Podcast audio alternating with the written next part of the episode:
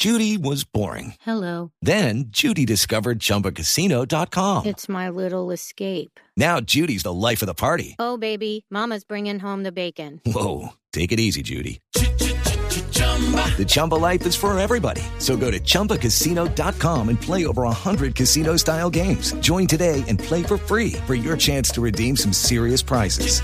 chumba ChumbaCasino.com. No purchase necessary. Void where prohibited by law. 18 plus terms and conditions apply. See website for details. Pues importante también para el país, Néstor, que llegue todo este ola de inversión Ojalá. extranjera y que, y que entren además a meterse en temas en los que estamos relativamente, no relativamente, bastante resacados en comparación con el resto del mundo. Entonces esto es importantísimo que llegan también a, digamos, atraídos por todas las zanahorias y las gabelas, tanto en el Plan Nacional de Desarrollo como en la Ley de Financiamiento o en la última reforma tributaria a nivel de impuestos, pues también es un hecho. También es un hecho y también es válido y está bien siempre y cuando obviamente eso se refleje en algún momento en, en creación efectiva de puestos de trabajo, ¿no?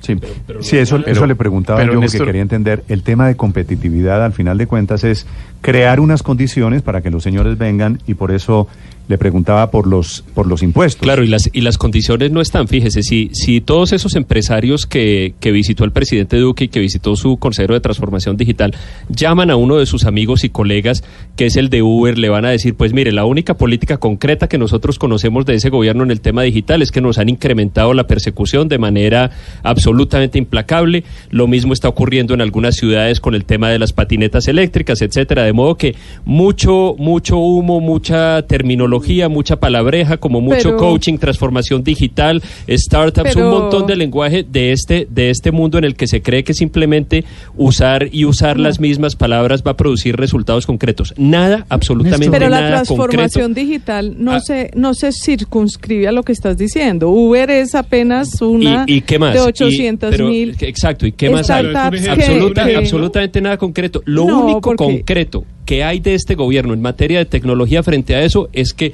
una de las grandes, uno de los gigantes tecnológicos que está tratando hace rato de operar en Colombia, le ha incrementado la persecución y se ha declarado absolutamente enemigo de él. Entonces, pues yo creo O que... sea, su teoría, eh, Andrés, es que como, le, como no hay una legislación clara sobre el tema de Uber, entonces es mejor no Pero es que no es solamente, no es solamente no el tema de Uber, Néstor. Realmente lo que, lo no hay es una Con el- legislación con Uber- clara con ni Uber- una política clara ver, en relación Pero a ver, perdóneme, con Héctor, las... con Uber no ha podido ninguna legislación Co- en el mundo. Bueno, pero u- ok, perfecto, pero es que de eso se trata. En Uber y no solamente Uber, sino muchos otros ejemplos de empresas eh, que están eh, que tienen base tecnológica y fundamentalmente, digamos, con base en TICs, eh, pues hoy tienen un problema de persecución, que es la palabra que usó Andrés y que yo la comparto plenamente eh, del gobierno y de los gobiernos locales. Y- Es decir, cada vez que Estamos surge un negocio con base en esta en esta en estas tecnologías eh, el Estado colombiano en general se dedica a Claro. perseguirlo El Estado colombiano decir- persigue y la lo que no sociedad entiende. se pide le a- manda le, le manda a decir el presidente al presidente de Apple, Luz María, que unos Sí, señores que- en Bogotá dicen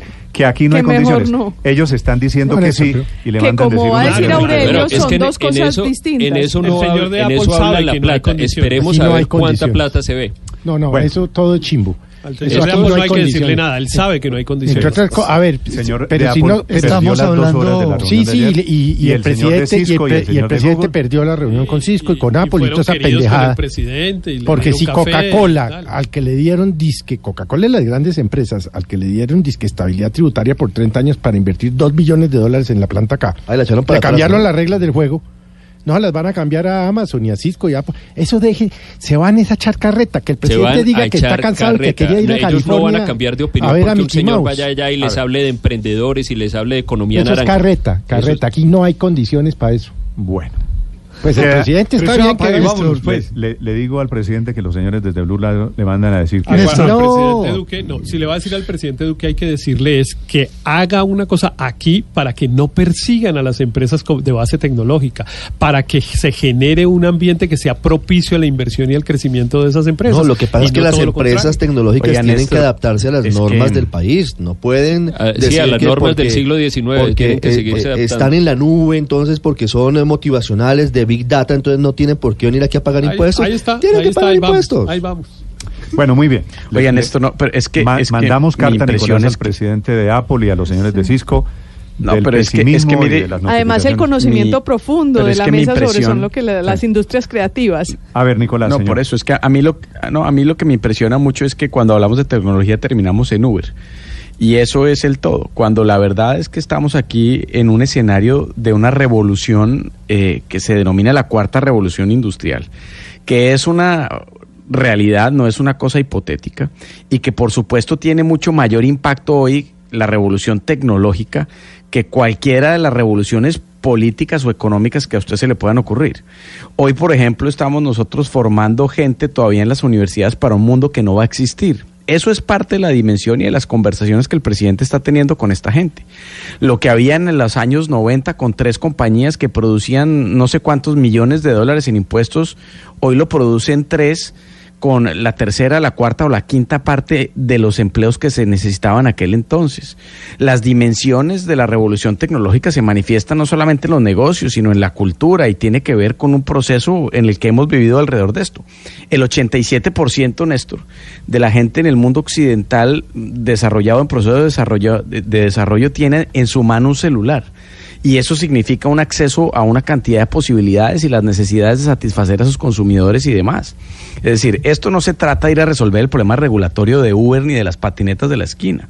Se trata de que Colombia pueda ingresar, comprender y entender por dónde caminar para insertarse en una revolución industrial que nos va a cambiar y nos está cambiando la vida a todos y de qué manera. cantidad- la cantidad de muchachos que había ayer Todo saliendo, saliendo de Google, esos son muchachos emprendedores que empujados por el éxito de Rappi.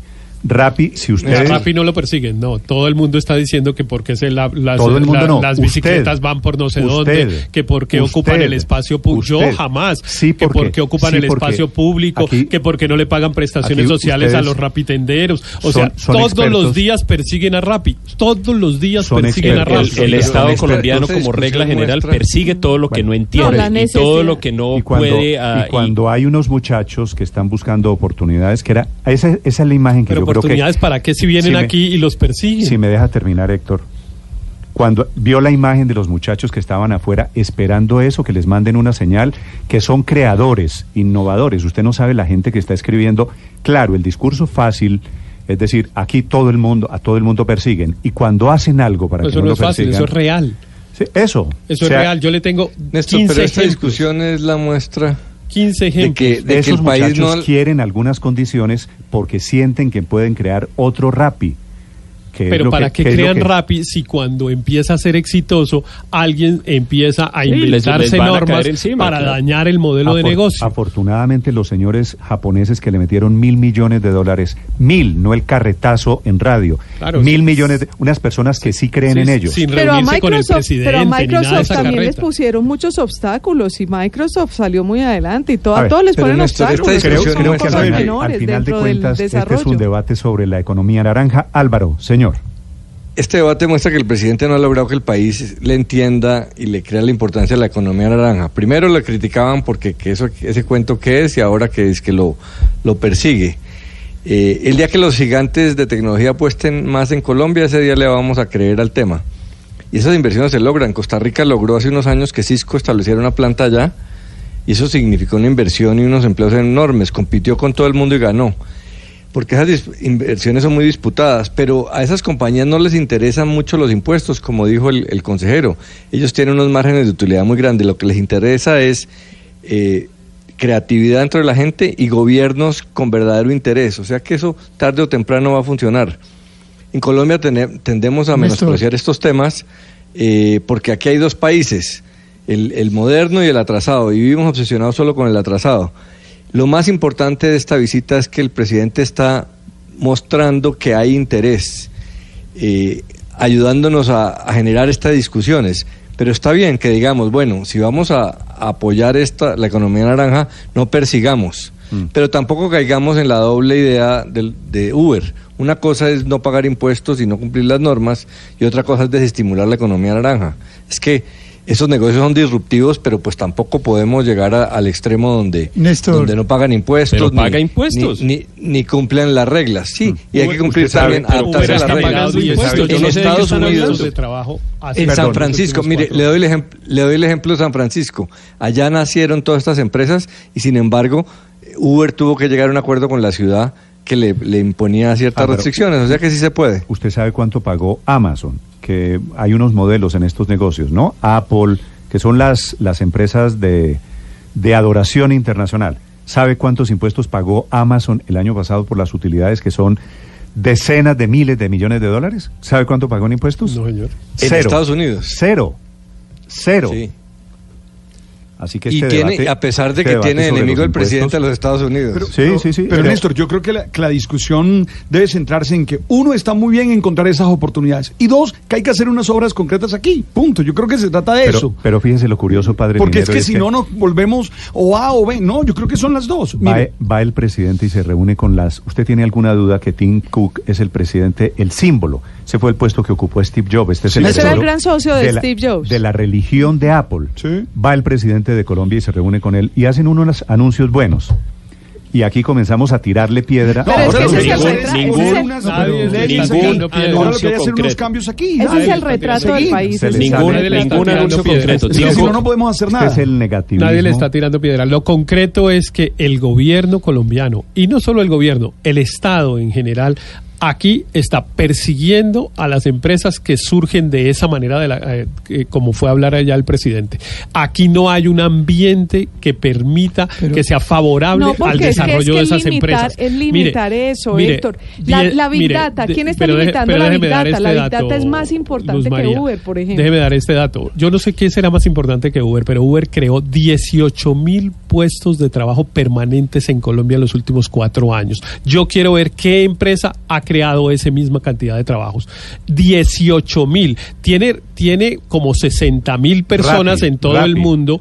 Que, en todo Colombia, 60 mil personas inscritas en Uber, pero solo 18 mil lo hacen en forma permanente. Yo sí quiero ver quién y con qué inversión ha generado esos puestos de trabajo. Y allá en el aeropuerto El Dorado hay 10 policías esperándolos para Sí, y quitarles tiene el carro. usted cada semana una vez a la ministra de Transporte saliendo a decir que Uber Pero es no ilegal y que tiene que acabar. las normas. ¿Qué hacemos? Entonces, Creen normas ver, si quieren para ya esos desarrollos y esas tecnologías. sí, si pero es que no- nosotros, nosotros no somos legisladores acá. Pero simplificar la, la economía naranja Néstor. Uber, pues sí. Es, Sí, es pero como. es que, es que se- fíjense Néstor. lo recurrente, Luz María, usted tiene razón. Néstor. Hablamos de que va y se reúne con estas empresas. Le repito, Google, Cisco, Apple. Entonces hablamos de Rappi y, Y, Néstor, de y- cómo persiguen a Rappi. entonces terminamos hablando No, de pero Uber. que 150 muchachos tengan la oportunidad de tender nuevos, nuevos conexiones A ver, con los- las personas que están llevando el desarrollo Los del mundo. En Silicon Valley. Excelente, no maravilloso. Nos es parece, maravilloso. nos parece todo maravilloso. perfecto.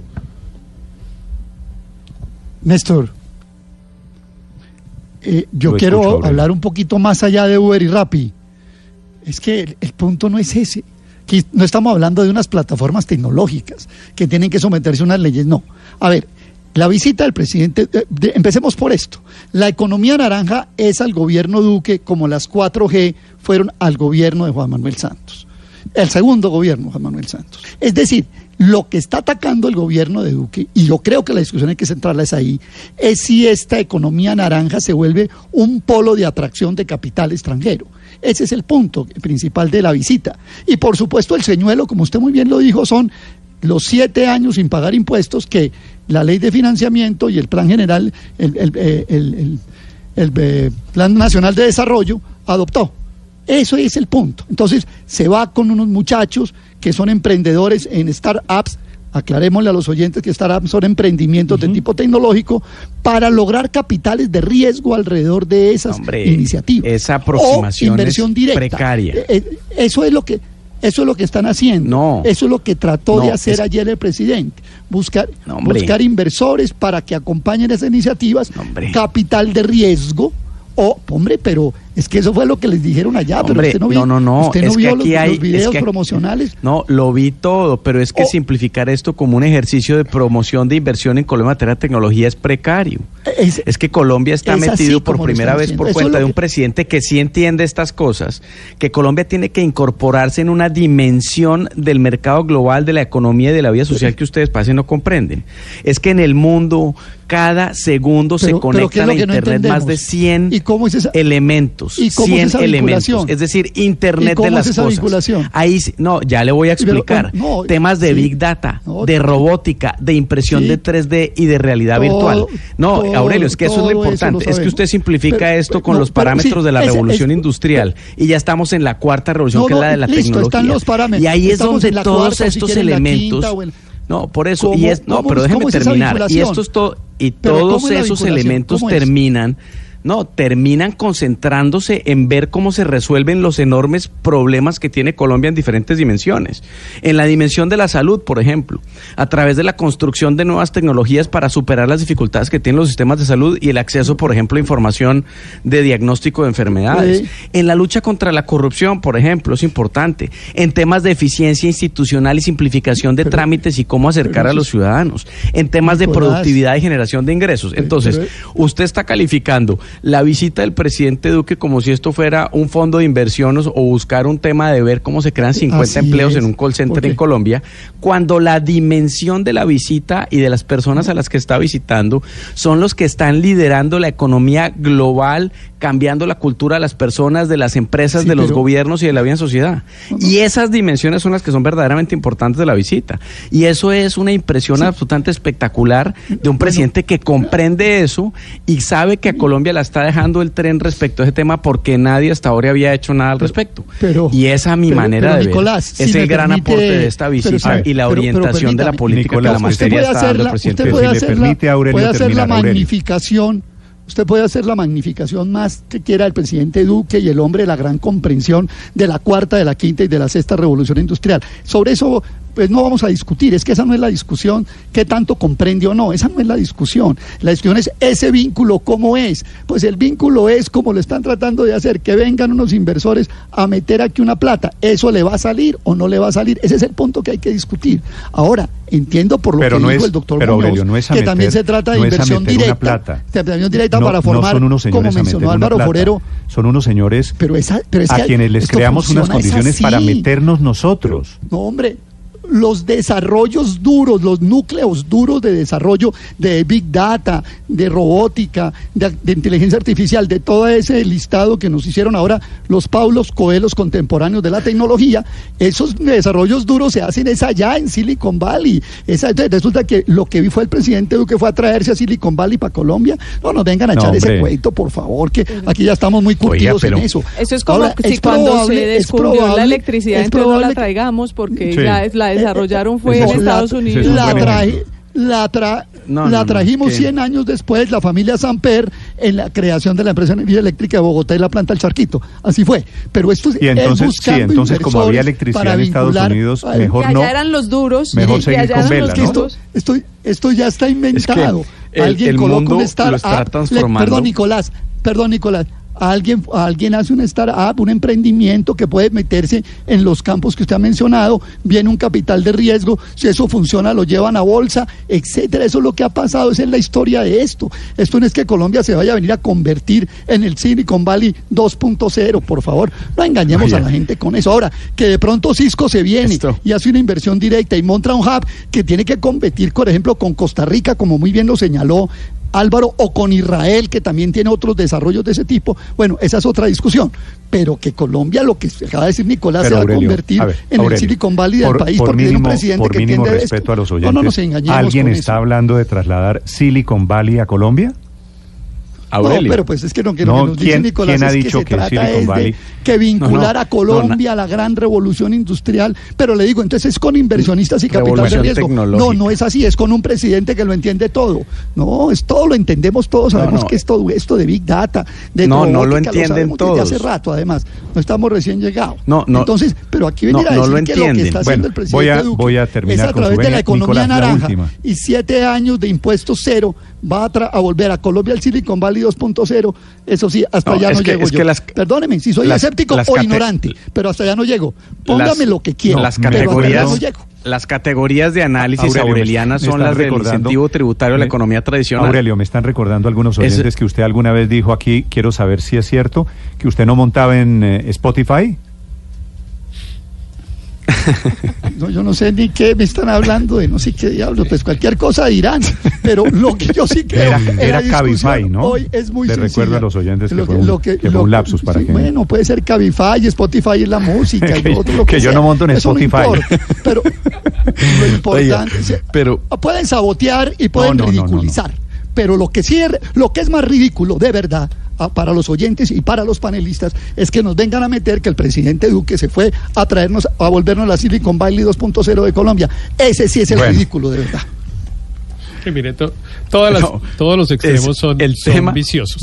Entonces, exagerar esto, pues, como la cosa así, la ma- magnífica, pues no, claro que es importante, evidentemente, evidentemente el mundo. Pero está, exagerar, de- es decir, eh, que, que, que esto es Silicon Valley, no, esa, creo que esa no es la intención. No, no, no, claro, no, pero exagerar pues que vamos a, a, a cambiar a Colombia pues por la visita presidencial, no. Evidentemente el presidente, claro que tiene una virtud y es que eh, entiende, como dice Nicolás, pero digamos por lo menos tiene en su cabeza y entre las prioridades eh, la promoción de este tipo de desarrollos en Colombia que sin duda nos ponen pues en la tendencia mundial y eso es plausible, eso es plausible. La visita se daña cuando pretenden volvernos la pues la liberación y Colombia el país líder en el mundo en eso. Ahí se daña el eh, ahí se daña el Es que- mensaje. íbamos pero- bien, pero- íbamos pero bien hasta que- ahí. Pero el segundo punto que es el que Andrés y yo hemos reclamado es que en Colombia lo que es claro es que esos esos desarrollos no tienen un ambiente favorable hoy por hoy. Entonces, que Bueno, lo que estamos de- reclamando es que lo que estamos Es que- reclamando es que no solamente hay que generar ese ambiente favorable a las inversiones de estos gigantes tecnológicos, sino que aquí en Colombia en concreto hay decenas, centenares de eh, desarrollos tecnológicos que lo que encuentran es persecución No, es que- estatal. dicho Eso es así, dicho es así, que estoy- no es que de acuerdo. es que en Nicolás. 1700 no es que es que en 1770 las condiciones para la primera revolución industrial con el descubrimiento de la máquina a vapor tampoco estaban dadas. Es que precisamente de esto se trata. Y por eso es la importancia de todo esto, porque lo que está pasando supera ampliamente la capacidad del Estado para regularlo a la velocidad que las dimensiones de la innovación y de la disrupción se están presentando. La importancia de esto no radica en que se traiga a 100 o 200 o 1000 puestos de trabajo, sino que sea capaz de construir una política que en Colombia pueda aprovecharla y, por ejemplo, educar a los jóvenes para esa tecnología y para esas dimensiones de la economía y de la vida en sociedad nuevas que se presentan, para que podamos aprovechar esas tecnologías para la gestión del Estado colombiano que las necesita sin duda, para que podamos incorporar los nuevos negocios a, a estas dimensiones. Y todo eso no se logra de la noche a la mañana, por supuesto. Esto no es, esto es una revolución, no un parto. Y desde esa perspectiva, pues esto tiene, por supuesto, no un hecho simbólico en sí mismo, pero sí es un hito dentro de lo que está construyendo el gobierno alrededor de ese tema, de simplificación de trámites, de transversalización de la tecnología en la prestación de los servicios, de innovación a través de economía naranja y no solamente la- las, tradicionales formas de desarrollo económico y de producción y generación de ingresos. Entonces, esto, pues obviamente usted lo puede simplificar y ridiculizar, pero la dimensión es que esto la gente a veces ni lo entiende, ni lo ve, ni lo comprende Sí, estoy viendo- ni le encuentra el sentido. Nicolás, estoy y esta es la realidad y la importancia Estoy de viendo esta aquí gente. muchos comentarios que me hacían la misma pregunta de Felipe de qué es la economía naranja. Yo creo que tal vez esta visita le permite a muchos, estos- a mucha gente metida Mira, en el tema entender qué es economía naranja y aproximarse, por supuesto, a, la- a esas industrias alternativas, esas industrias de la El, creación. el hecho de que este fondo, que este fondo que financia innovadores en todo el mundo, de- decida que va a destinar el 15% de su presupuesto a financiar a los colombianos, me parece un éxito rotundo del tema. Es que estos muchachos se la dicho, pasan es que ese es buscando el por el mundo, pero han dicho. Pero estos se- los muchachos se pasan buscando por el mundo quien los financie y entonces van a tener aquí una Pero mire, yo, lo único que sé, Néstor, es que como dicen los grandes futurólogos y gurús en todos estos temas, dentro de dos décadas el 50% de las personas en el mundo van a ser relevantes, es decir, los trabajos que realizan porque ya no van a importar. Y me pongo a pensar y digo, ¿qué vamos a hacer nosotros, no? como colombianos cuando eso pase. Por eso es que y nos tenemos que volvemos, nos volvemos Paola, el- completamente, claro. El momento Pero histórico en el que estamos, es que el mundo nos está cambiando a todos en las manos. Y aplaudir que venga toda esta gente, que traiga tecnologías nuevas, procesos nuevos, que nos obligue como a pellizcarnos y a meternos en ese rollo y en ese tema, porque de lo contrario vamos a quedar como unos parias, completamente rezagados, mientras todo va a girar alrededor de los grandes centros tecnológicos que estén por diversas partes del mundo. Ojalá, y yo sí creo genuinamente que tenemos el potencial para en algún momento, no ya, convertirnos en un Silicon Valley, pero por algo se empieza. Ojalá, ojalá. Néstor, mira, yo creo que los dos tienen razón, perdóname que tenga esa posición, yo creo que es muy importante lo que se está haciendo, es muy importante que vengan y traigan, generen trabajo aquí, generen oportunidades aquí, seguro no van a trasladar esa parte de California a Colombia, seguro que no, pero se van a generar unos procesos y unos proyectos muy importantes para nuestra economía. Y también creo que se hace necesario que se mire el tema de condiciones, el tema de legales y que se hagan algunos cambios que se requieren. Mire ejemplos del mundo de países que se meten y sí pueden competir inclusive desde África con Silicon Valley. Silvia. Sí, es bien increíble, Néstor. Hay experiencias allí que demuestran que no se trata solamente de querer abrir paso a la inversión, sino que la única forma de, eh, crear esos nuevos eh, procesos es que cambie la mentalidad colectiva. Un ejemplo clarísimo es la, inversión que está haciendo Zipline en eh, Ghana. Es impresionante cómo están revolucionando el concepto de salud universal allí, porque no tenían infraestructura, no tenían hospitales ni personal para llegar a todos los rincones del país entonces se pusieron de acuerdo para crear ese programa básico de, distribución de medicamentos a través de drones y es increíble cómo están llegando a una población de 12 millones de personas que no tenían eh, servicios médicos. Lo que instalaron fueron consultorios eh, livianos, muy livianos, solamente con un médico, con dos enfermeras que cada vez que necesitan un medicamento, necesitan transfusión de sangre, hacen el pedido a través de un teléfono móvil les llega el dron con las coordenadas que ha recibido el teléfono móvil, baja con un, eh, con un paracaídas y le, le, surten de lo que necesita a ese paciente. Ese es un caso. Y hay otro caso que habla más todavía de cómo tuvieron que romper la mentalidad de la gente y tiene que ver con lo que contaba el padre Linero esta mañana de Vicente Fernández. Mira, esto pasa en Gambia y es un caso increíble. Allí tenían muy pocos médicos para cubrir a toda la población y estaba creciendo muchísimo el cáncer cervical en las mujeres. Y se rompió un tabú enorme. ¿Sabes qué les propusieron a las mujeres? Que se hicieran selfies de las vaginas y las enviaran por WhatsApp a los médicos y empezaron a detener el cáncer cervical de esa manera. Imagínate el cambio de mentalidad que tiene que significar en un país para que eh, se produzca ese cambio. Y bueno, y Silicon Valley, empresas de Silicon Valley se están metiendo en esos proyectos que los están llevando a cabo en esos países, Néstor. Pues me gusta esa frase, Silvia. Tal vez se trata siempre y al final de romper tabúes, de ser capaces de romper tradiciones, de ser capaces de romper y mejorar los, los mitos con los que hemos crecido. ¿no? El cuento de que aquí es que no somos capaces de nada, pues de pronto es que somos capaces de algo.